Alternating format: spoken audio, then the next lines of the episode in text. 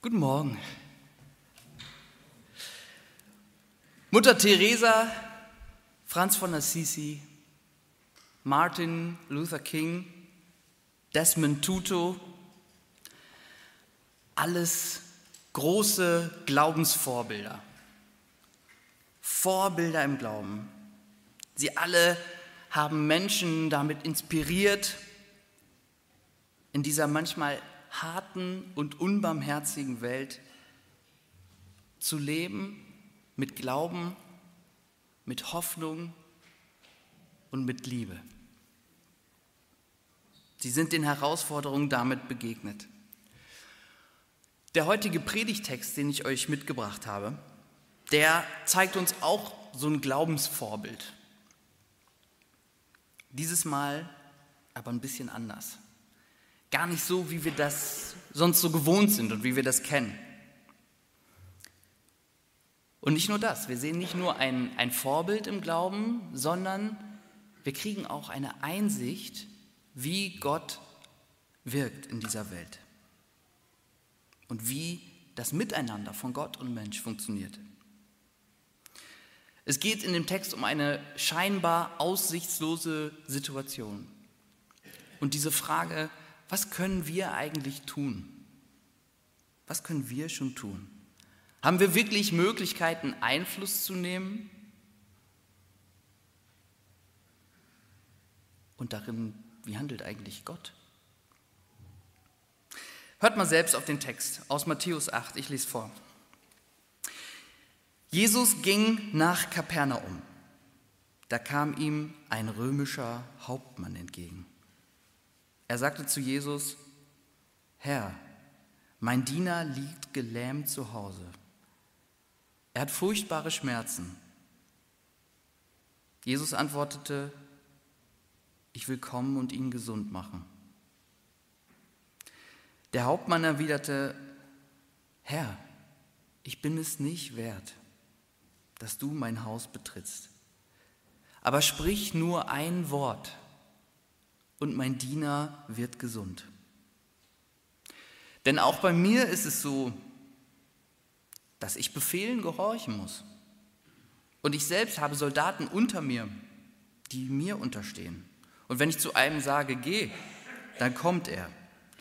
Und wenn ich zu einem anderen sage, komm, dann kommt er. Jetzt habe ich mich vertan. Wenn ich sage, geh, dann geht er. Und wenn ich sage, komm, dann kommt er. Und wenn ich zu meinem Diener sage, tu das, dann tut er das. Als Jesus das hörte, staunte er. Er sagte zu den Leuten, die ihm gefolgt waren, Amen, das sage ich euch. Bei niemandem in Israel habe ich so einen Glauben gefunden. Ich sage euch, viele werden aus Ost und West kommen. Sie werden mit Abraham, Isaak und Jakob im Himmelreich zu Tisch liegen. Aber die Erben des Reiches werden hinausgeworfen in die totale Finsternis. Da draußen gibt es nur Heulen und Zähneklappern. Dann sagte Jesus zum Hauptmann, geh, so wie du geglaubt hast, soll es geschehen. In derselben Stunde wurde sein Diener gesund.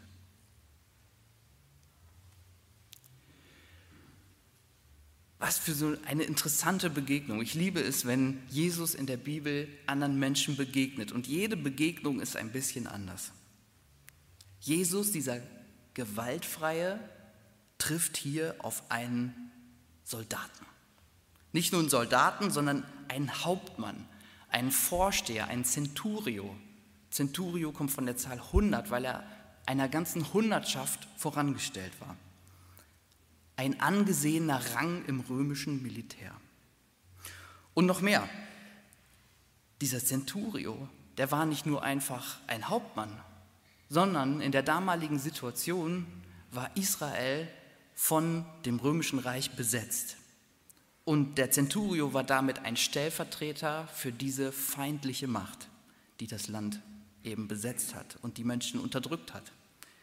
Klar, man lebte seit vielen, vielen Jahren mit diesen Menschen, aber man pflegte keinen Kontakt. Man pflegte keinen Kontakt Es war zum Beispiel absolut verpönt, als Jude in das Haus eines Römers, eines römischen Soldaten zu gehen. Und die Zöllner waren deswegen so schlecht angesehen, weil sie kollaboriert haben mit dieser feindlichen römischen Macht. Und doch kommt jetzt dieser Centurio, dieser Hauptmann der Römer, und bittet Jesus um Hilfe. Denn sein Diener ist krank. Und dieser Centurio, der wird in dieser Geschichte tatsächlich zu einem Glaubensvorbild. Auch wenn das vielleicht irgendwie für mich jedenfalls sich fast schon problematisch anfühlt, jemand aus so einem militärischen, unterdrückerischen System rauszuholen und den als Glaubensvorbild zu zeigen, wo es viel um Gewalt geht und so weiter. Jesus macht es. Ich habe euch mal ein Bild mitgebracht von einem Centurio. So sahen die Jungs damals aus. Ne? Also ich, ihr seht schon, man hat Knie gezeigt. Anders als heute könnten sich wir Männer, könnten uns eigentlich mal ein Beispiel wieder dran nehmen.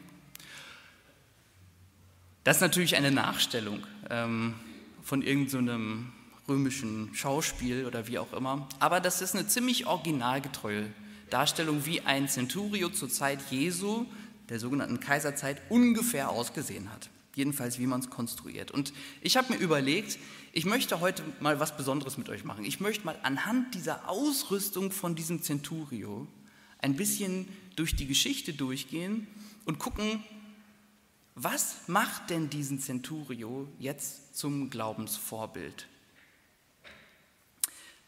Wir gehen also ein bisschen durch die Ausrüstung, die der so dabei hat. Und das Erste, was einem vielleicht auffällt, was so ein Centurio hat, das wusste ich vorher auch nicht, der hat einen Stab. Kennt jemand von euch den Stab von dem Centurio? Sehr gut. Ich kannte ihn nämlich auch nicht. Der wird auch Vitris genannt. Und zwar ist das das eigentliche Rangabzeichen des Centurios. Dieser Stab war das Zeichen. Ich habe auch gedacht, ein Stab als Abzeichen ist auch leicht zu fälschen, aber wahrscheinlich ging das noch mit ein paar anderen Sachen einher. Aber dieser Stab, der diente eben als Rangabzeichen. Jeder wusste, der Centurio läuft mit diesem Stab rum. Und dieser Stab, der wurde aus Rebenholz gefertigt, der äh, hatte auch die ähm, Funktion, die Soldaten zu bestrafen. Also mit diesem Stab wurde zugeschlagen. Es war eine andere Zeit, die äh, ja, Herrschaft Roms wurde durch sehr viel Gewalt aufrechterhalten, selbst in den eigenen Reihen. Es gab sogar einen ähm, Centurio, der hieß, äh, ich muss selber nachgucken, Lucilius. Und der hatte den Spitznamen Cedo Alteram. Das heißt, noch einen. Also die haben ihn anscheinend äh, Lucilius Cedo Alteram genannt. Lucilius noch einen, denn dieser Lucilius, der hat seine Soldaten so sehr bestraft, dass er den Stab auf dem Rücken des Soldaten zerbrochen hat und hat dann gesagt, noch einen. Und dann hat er noch einen Stab bekommen und hat ihn nochmal zerbrochen und hat wieder und wieder einen neuen Stab bekommen. Super Spitzname. Daran sieht man, was für eine Erwartungshaltung mit dieser Position eines Hauptmanns, eines Centurios verbunden war. Sei hart, beiß dich durch, keine Rücksicht, strenges Regiment. Unser Centurio aus der Geschichte scheint da ein bisschen anders drauf gewesen zu sein.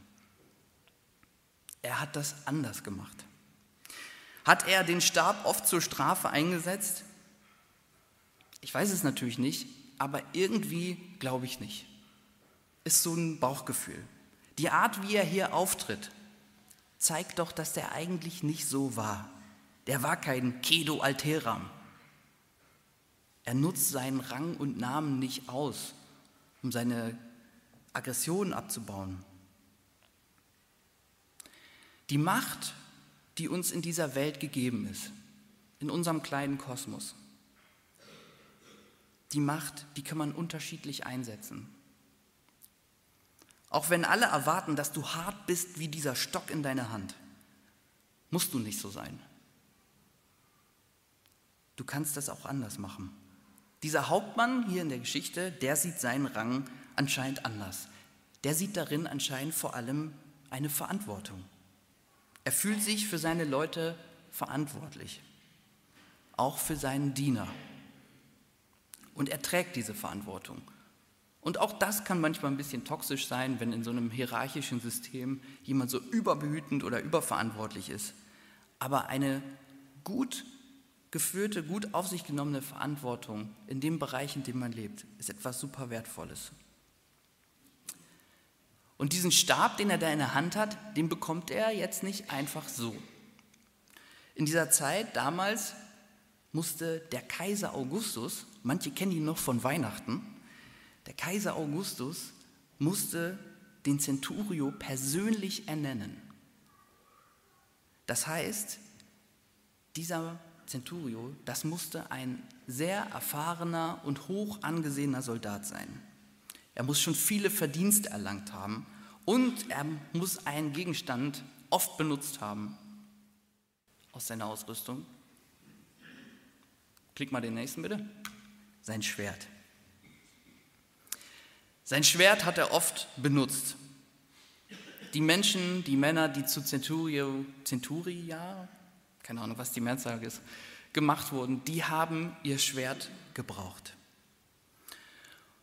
Und in unserer Geschichte nehme ich das Schwert einfach mal als Symbol für die Kraft, für die Entscheidungsfreudigkeit, für die Entschlossenheit und die innere Stärke, die so ein Mann, kann auch eine Frau sein, damals waren es nur Männer, haben kann und hat. Dass er die Dinge angreift, dass er anpackt, selbstbestimmt, selbstwirksam, nicht warten, dass es jemand anders macht, sondern ran. Es ist diese Kraft, diese Entschlossenheit, die den Centurio zu Jesus führt. Ich lasse meinen Diener nicht im Regen stehen. Ich bin da, ich sorge für den. Und ich gucke, was ich tun kann. Dieser Centurio hat Kraft und er weiß, diese Kraft einzusetzen. Und manchmal ist es auch so, wem viel gegeben ist, von dem wird auch viel erwartet. Wenn du Kraft in dir hast, dann dürf, darfst du sie benutzen. Es gibt auch Momente, da fühlen wir keine Kraft, das weiß ich auch, ich kenne das auch.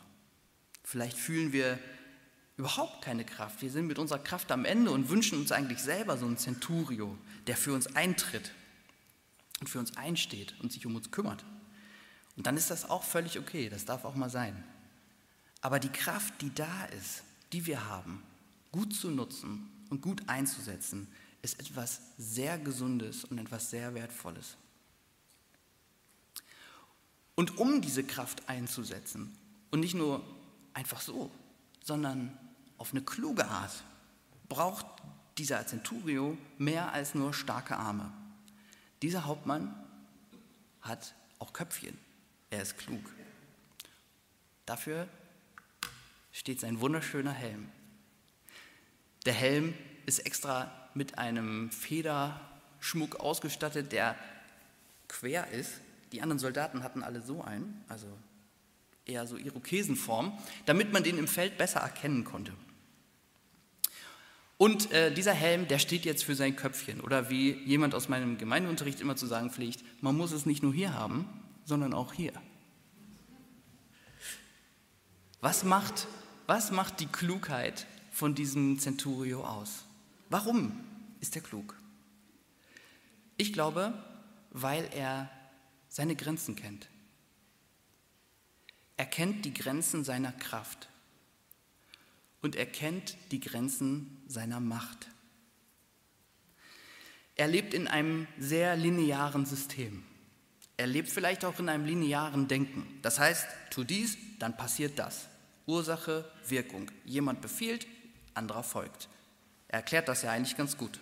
Und dieses System, das funktioniert im Militär hervorragend. Aber das Leben, das Leben kann man damit nicht bestreiten. Das Leben ist viel komplexer, viel unvorhersehbarer. Stephen King schreibt in einem Buch immer wieder, das Leben schlägt Kapriolen.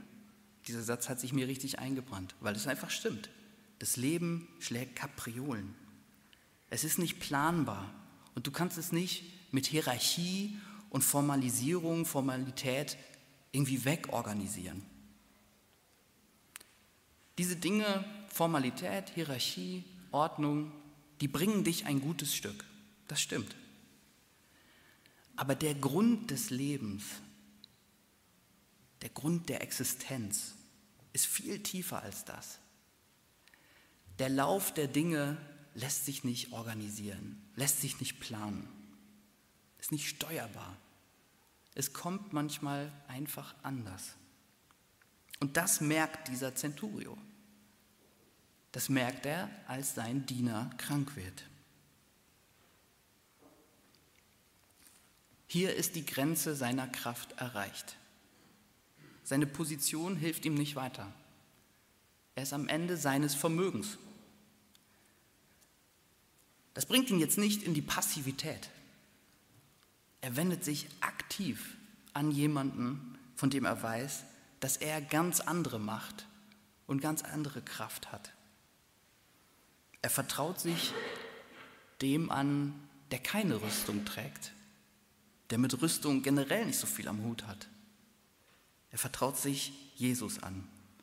Und er sagt, sprich nur ein Wort und mein Diener wird gesund. Dieser Satz ist so bekannt und so wichtig, dass er bei jeder Kommunion in der katholischen Kirche dieser Satz genannt wird, gesprochen wird. Sprich nur ein Wort und meine Seele wird gesund, haben sie es umgenannt. Absolutes Vertrauen in die Macht Jesu, dass er es richten kann. Und er macht das jetzt auf dem kurzen Dienstweg. Er macht, sagt nicht, mach dies, mach das. Jesus macht selber ja einen Vorschlag, komm, ich komme in dein Haus. Er sagt, sprich nur ein Wort. Oder wie wir sind Helden sagen, bitte gib mir nur ein Wort. Und das Interessante ist, der steigt aus, aus der Hierarchie. Auf der einen Seite erklärt er die Hierarchie groß und klar, aber gleichzeitig steigt er selber ein Stück weit aus, weil die Hierarchie funktioniert nicht mehr. Auf der einen Seite kommt er als, als Diener, als Untergebener zu Jesus und bittet ihn, bitte hilf mir, du hast mehr Macht, du hast mehr Kraft, ich kann es nicht machen, mach du es. Und dann sagt Jesus, okay, ich mache das so und so. Und dann sage er, stopp, ich habe eine bessere Idee. Lass es uns so und so machen hat also auch Anweisungen für Jesus. Die Hierarchie wird irgendwie so ganz komisch gebrochen. Es gibt kein lineares Denken mehr. Und Jesus, Jesus ist ziemlich beeindruckt. Jesus staunte über diesen Hauptmann. Und als er diesen guten Vorschlag hörte und der Hauptmann sagt, pass auf, du bist, ich bin gar nicht wert, dass du in mein Haus kommst, Klammer auf, es ist auch absolut nicht okay, dass du in mein Haus kommst von den gesellschaftlichen Konventionen, dann sagt Jesus, okay, okay, klingt gut, machen wir so, gute Idee. Jesus lässt mit sich reden. Jesus lässt mit sich reden, er lässt sich reinreden. Es gibt ja diese alte Geschichte davon, dass man der Mensch denkt, Gott lenkt, Gott macht so sein Ding und macht, was er will. Und wir sind dem ein Stück weit ausgeliefert. Nee, Gott lässt mit sich reden. Es ist eine Begegnung auf Augenhöhe. Und wie Jesus das dann macht, wissen wir nicht, mal wieder. Aber der Diener wird in dieser Stunde gesund. Seine Lähmung und seine Schmerzen verlassen ihn und er kommt selber zurück in seine Kraft. Und aus meiner Sicht ist das ein wunderbares Beispiel dafür, wie Gott mit den Menschen zusammen wirkt, wie der Heilige Geist vielleicht heute auch wirkt.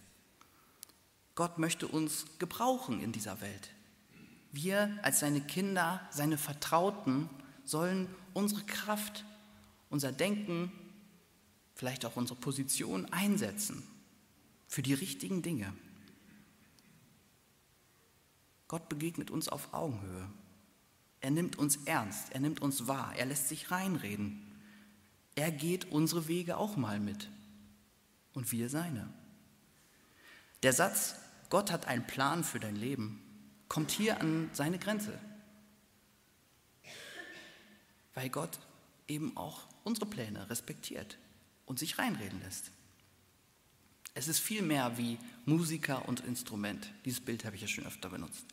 Er ist der Musiker, wir sind das Instrument. Zusammen, nur zusammen, kommt die Musik, die Melodie des Reiches Gottes zum Klingen. Jetzt muss ich an dieser Stelle einen kleinen Einschub machen, denn vielleicht seid ihr beim Hören des Textes auch schon darüber gestolpert, dass es in diesem Text ja auch eine Passage gibt, wo man denkt, was, wie ist das denn jetzt gemeint? Jesus ist ja total beeindruckt von diesem Hauptmann, so sehr, dass er ihn eben als Vorbild heraushebt und sogar sagt, in ganz Israel gibt es so einen Glauben nicht, wie dieser Centurio hat. Und an dieser Stelle muss man jetzt ein bisschen aufpassen. Man muss jetzt achtsam sein. Denn da heißt es ja, viele werden aus Ost und West kommen. Sie werden mit Abraham, Isaak und Jakob im Himmelreich zu Tisch liegen. Damals hat man am Tisch gelegen aber die Erden, Erben des Reiches werden hinausgeworfen. Und mit den Erben des Reiches ist damit, sind damit die, die damaligen Juden, die Hebräer gemeint, das Volk Israel. Die Erben des Reiches werden enterbt, in Jesu Worten hier gerade. Und das liegt ein bisschen am Matthäusevangelium. Es gibt zu diesem Text Parallelstellen und diese Parallelstellen kommen ohne diesen Zusatz aus, ohne diesen, diese Schüsse gegen die jüdischen Wurzeln des christlichen Glaubens. Und das hat natürlich Gründe. Die Zeit, in der das Matthäusevangelium geschrieben wurde, das war die Zeit der frühen Gemeinde, der ersten Christen der Kirche. Und die hatten, es, hatten ein großes Bedürfnis danach, als auch jüdische Christen sich von ihrer Mutterreligion ein Stück weit abzugrenzen. Ein bisschen Pubertät, christliche Pubertät. Das Problem dabei ist, dass solche antijüdischen Züge sich durch die Zeit in der Geschichte des Christentums immer weiter eingeschrieben haben und durch das Mittelalter hindurch über Luther bis ins Dritte Reich sind jüdische Mitmenschen von dieser schrecklichen Interpretation solcher Bibelverse äh, ja, gemartert gewesen, dass Leute die als Erklärung benutzt haben, um äh, ja, antijudaistische Systeme aufrechtzuerhalten oder ähm, antisemitische Dinge zu tun. Und wir dürfen an dieser Stelle nicht vergessen, Jesus selber war Jude. Er lebte nach jüdischen Bräuchen. Er lebte voll und ganz mit Haut und Haar in der jüdischen Kultur. Und jetzt ist natürlich die Frage, wie gehen wir dann denn mit solchen Versen gut um? Und ich glaube, es ist gut, die wahrzunehmen und auch die Botschaft dahinter zu sehen, dass es eben nicht darauf ankommt, wo du herkommst, sondern dass es darauf ankommt, wofür dein Herz schlägt. Und ich glaube, ein guter Umgang mit dem Kapitel könnte, mit diesen Versen könnte auch sein, zwei Kapitel vorher zu lesen, in der Bergpredigt, wo steht, zieh zuerst den Balken aus deinem eigenen Auge, als den Splitter aus dem Auge deines Mitmenschen. Also vor der eigenen Haustür kehren. Und ich stelle mir an dieser Stelle lieber die Frage, wo gibt es denn bei uns Tendenzen, andere Menschen auszuschließen aufgrund ihrer Herkunft oder irgendwas? Wo legitimieren wir das mit Bibelstellen, die wir vielleicht nicht bis zuletzt verstanden haben. Lasst uns achtsam sein bei solchen Dingen. Wo gibt es vielleicht noch viel größeren Glauben als bei uns selbst? Vielleicht an Stellen, wo wir ihn gar nicht erwarten. Wo können wir uns etwas abschauen, etwas lernen? Wie zum Beispiel bei diesem Soldaten, bei diesem Centurio der so ganz anders ist als alle anderen Glaubensvorbilder, die ich sonst so in meinem Leben habe. Es gibt noch einen Ausrüstungsgegenstand von diesem Centurio, den ich euch gerne vorstellen möchte. Und zwar sein Brustpanzer, ist glaube ich das richtige Wort. Dieser Brustpanzer, der schützt vielleicht das Wichtigste bei dem, sein Herz. Unter diesem Panzer schlägt ein echtes Herz aus Fleisch und Blut. Und das ist bei diesem Centurio anscheinend nicht verhärtet. Es ist nicht verhärtet, sondern es gibt da ganz viel Güte und ganz viel Gutes. Denn eines ist auf jeden Fall klar. Dieser Centurio, dieser Hauptmann, der hat mindestens seinen Diener wirklich gern.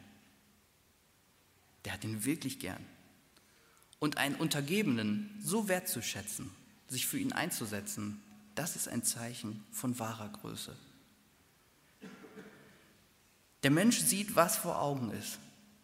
Gott aber sieht das Herz. Als ich den Text das erste Mal gelesen habe, habe ich eher das vor Augen gesehen. Seine Rüstung und das Militär und die Gewalt und alles. Gott scheint darin mehr zu sehen. Ja. Also dieser Hauptmann, der wirkt für mich auch eher wie jemand, der die Dinge sachlich angeht. Ja, das merkt man ja auch, wie er mit Jesus spricht. Und ich glaube, das ist gut. Manchmal entsteht so der Eindruck im Glauben, da geht es nur um Gefühl.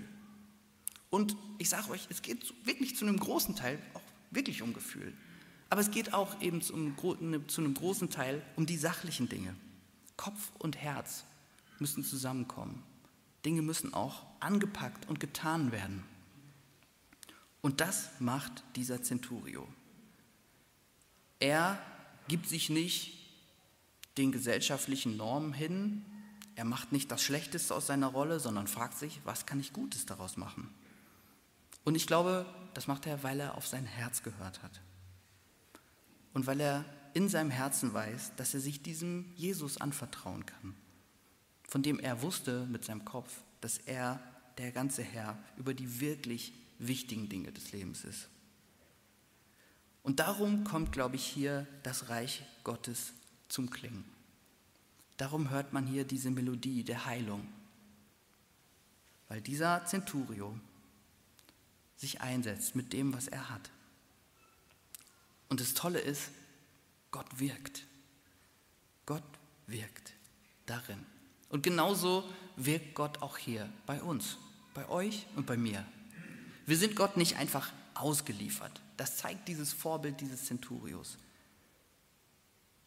Er nutzt seinen Stab seine Stellung, er lebt sie in Verantwortung, er benutzt sein Schwert, seine Kraft für die richtigen Dinge. Und was richtig ist, das sagt ihm unter seinem Helm der Kopf. Er zeigt ihm aber auch, wo seine Grenzen liegen und führt ihn am Ende zu Jesus. Und unter seinem Brustpanzer schlägt sein Herz. Sein Herz ist weich und lässt sich erwärmen für seine Untergebenen und für die Hoffnung auf diese Heilung. Wie ist dieser Centurio an den Glauben an Jesus gekommen? Keine Ahnung. Wissen wir nicht. Wird nicht erzählt. Aber sein Glaube wurde daran gemerkt, was er in seinem Leben an dieser Stelle getan hat. Dass er in seinem Leben, in seinem Kontext so gehandelt hat, wie er es getan hat. Und Jesus Jesus macht ihn zum Vorbild. Amen.